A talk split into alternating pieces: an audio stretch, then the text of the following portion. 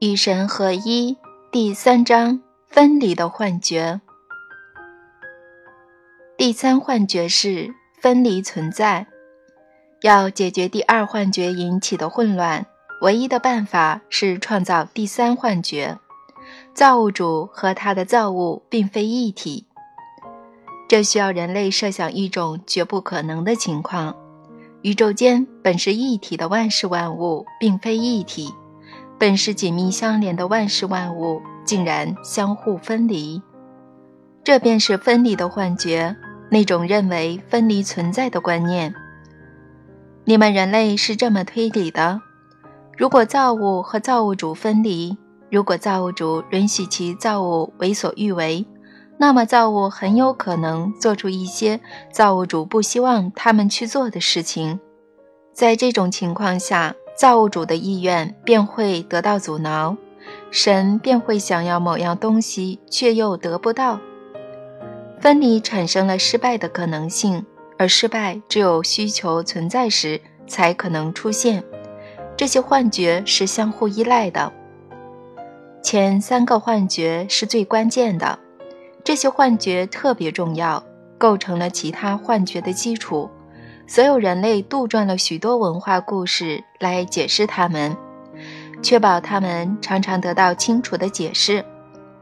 人类每一种文化各有其独特的故事，但它们有一些基本的共同点，只不过是各自阐发的方式不同而已。这些故事中最有名的一个是亚当和夏娃的传说。据说亚当和夏娃是神创造的第一个男人和第一个女人，他们幸福地生活在伊甸园，也就是天堂里。他们长生不老的和神圣领域融为一体。神赐给他们这种美好的生活，对他们只有一个要求：神吩咐他们不要去吃知善恶树的果实。根据这个传说。夏娃终究还是吃了果实，她违背了命令，但这并非全是她的错。她受到毒蛇的引诱，在现实生活中，你们管这条毒蛇叫做撒旦或者魔鬼。那么，这个魔鬼是谁呢？有一个故事说，魔鬼原本是天使，但后来变坏了。他是神的造物，却妄想变得和造物主一样伟大。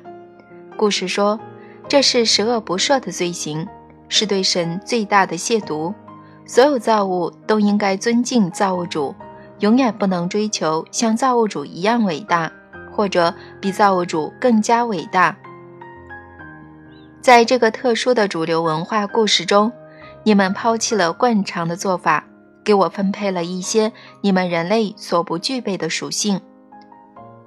你们人类其实想要子息和自己一样伟大，甚至比自己更加伟大。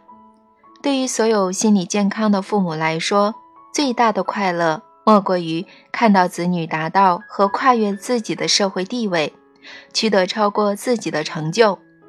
但据说对神而言，这是极大的不敬和冒犯。撒旦那个堕落的天使因此遭到抛弃。别的天使和他划清界限，避之唯恐不及，甚至还诅咒他。于是，终极实在领域突然出现了两种力量：神和撒旦，以及两个分别由他们掌管的地方——天堂和地狱。这个故事进一步阐发说，撒旦的欲望是引诱人类违背神的意愿。神和撒旦为了赢取人类的灵魂而竞争。好玩的是，在这种竞争中，神居然会输。所有这些证明了我归根到底不是无所不能的神。嗯，或者我确实无所不能，但不能使用自己的能力，因为我想给撒旦公平的机会。又或者说，其实我不是想给撒旦公平的机会，而是想给人类自由的意志。但如果你们行使自由意志的方式没有经过我的批准，我就会把你们交给撒旦，他将会永远的折磨你们。类似的故事慢慢演变成你们星球上各种宗教的信条。在亚当和夏娃的故事里，许多人相信我因为夏娃吃了禁果而惩罚第一个男人和第一个女人，将他们驱逐出伊甸园，而且你们居然相信我还惩罚自那以后在地球上生活过的每一个人，让他们背负着最早两个人的罪，宣判他们也要一辈子和我分离。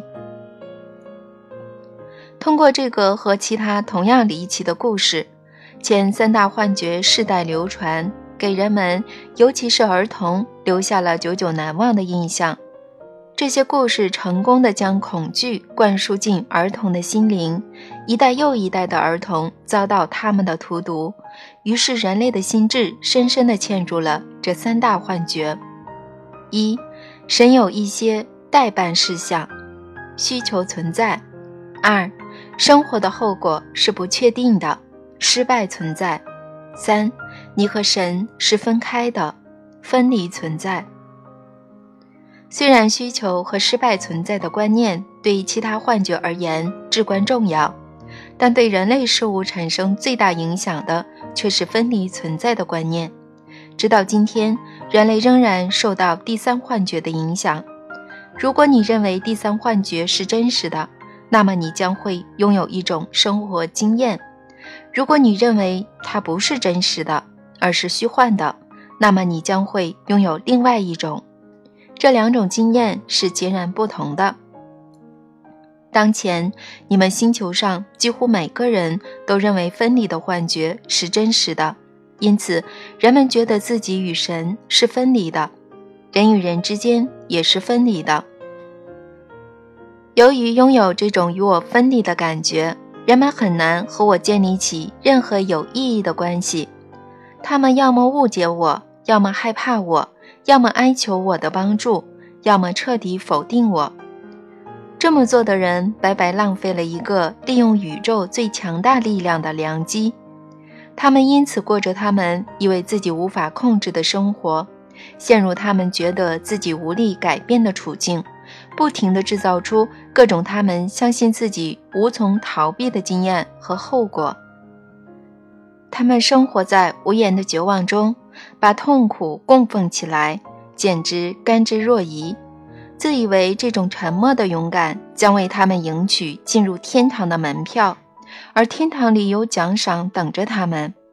遭受苦难而不抱怨，确实对灵魂有好处。但不是因为这么做能够保证一个人可以上天堂，而是因为这么做能够增进一个人的勇气。况且抱怨会导致别人难受，总归是不好的。所以大师从不抱怨，并因而减轻了外界和内心的痛苦。然而大师从不抱怨，不是因为他想要减轻痛苦，而是因为在他看来，痛苦不是苦难，只是痛苦而已。痛苦是一种经验，苦难是对这种经验的判断。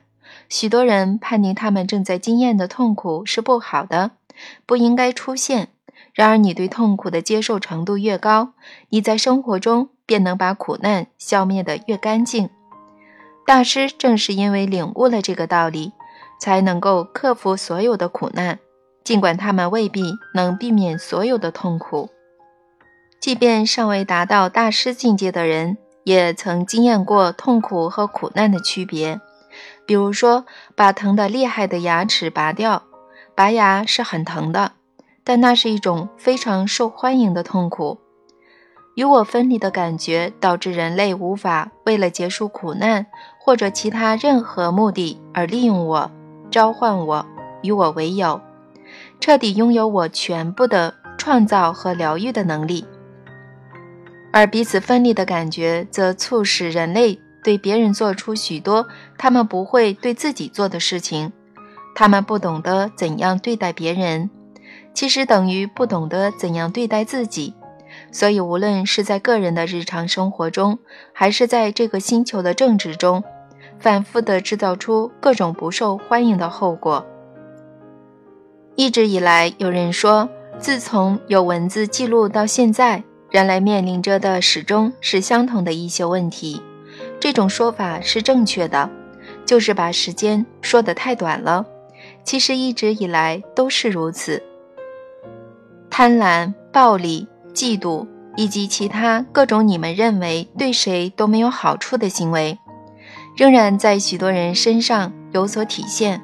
不过现在这种人为数不多，这是你们正在进化的标志。然而，对这些行为，你们的社会不是努力去改变，而是努力去惩罚。你们以为经过惩罚，这些行为可以得到纠正。有些人仍然不明白，在纠正催生和激发不良行为的社会环境之前，其实他们什么也纠正不了。这已经得到客观分析的证明。然而，许多人忽略了证据。继续尝试用催生社会问题的能量来解决社会问题，他们想要用杀戮来制止杀戮，用暴力来终结暴力，用愤怒来平息愤怒。他们自以为理直气壮，殊不知这么做其实荒谬至极。任何人只要识破前三个幻象，便不会再否认所有生命是一体，也不会再想要毁灭你们星球上的一切生命。可惜，许多人仍然认为他们自己和其他人、其他生命是分离的，和神也是分离的。他们发现他们正在自我毁灭，然而却宣称不知道那是怎么回事。他们说那肯定不是他们个人的行为造成的。他们无法明白个人决定和选择对整个世界的影响。许多人都是这么想的。如果你希望改变他们的观念，那么，作为真正理解因果律的人，你应该亲自去改变他们，因为你的同类为了星期天有报纸看，不惜每周砍掉几十万棵树，并认为这对整个世界毫无影响。他们为了延续自己的生活方式，不惜用各种各样的杂质来污染空气，并认为这对整个世界没有负面影响。他们宁可使用石油，也不愿使用太阳能，并认为这对整个世界没有负面影响。他们要么吸烟，要么每餐必吃红肉，要么酗酒，并认为这对整个世界没有负面影响。你要是告诉他们其实有影响，他们还嫌你烦。他们说这么做没有任何负面影响，而且很烦人们把真相说给他们听。他们告诉自己，个人行为对整个世界的影响微乎其微，不可能导致整个世界崩溃。如果世间一切并非相互分离，那么这种情况将会出现，因为那样的话，个人所做的就等于是整个世界所做的。但这种假设很愚蠢。第三幻觉是真实的，我们确实彼此分离。尽管如此。尽管有些人认为他们和其他人和生活中的一切是分离的，但他们各自的行为却对生活本身产生了实实在在的影响。现在，人类已经摆脱原始的文化思维，踏进了更为先进的社会发展阶段。越来越多的人终于渐渐明白这个道理，这是因为你和其他像你一样的人做出了贡献，你们提高了声音。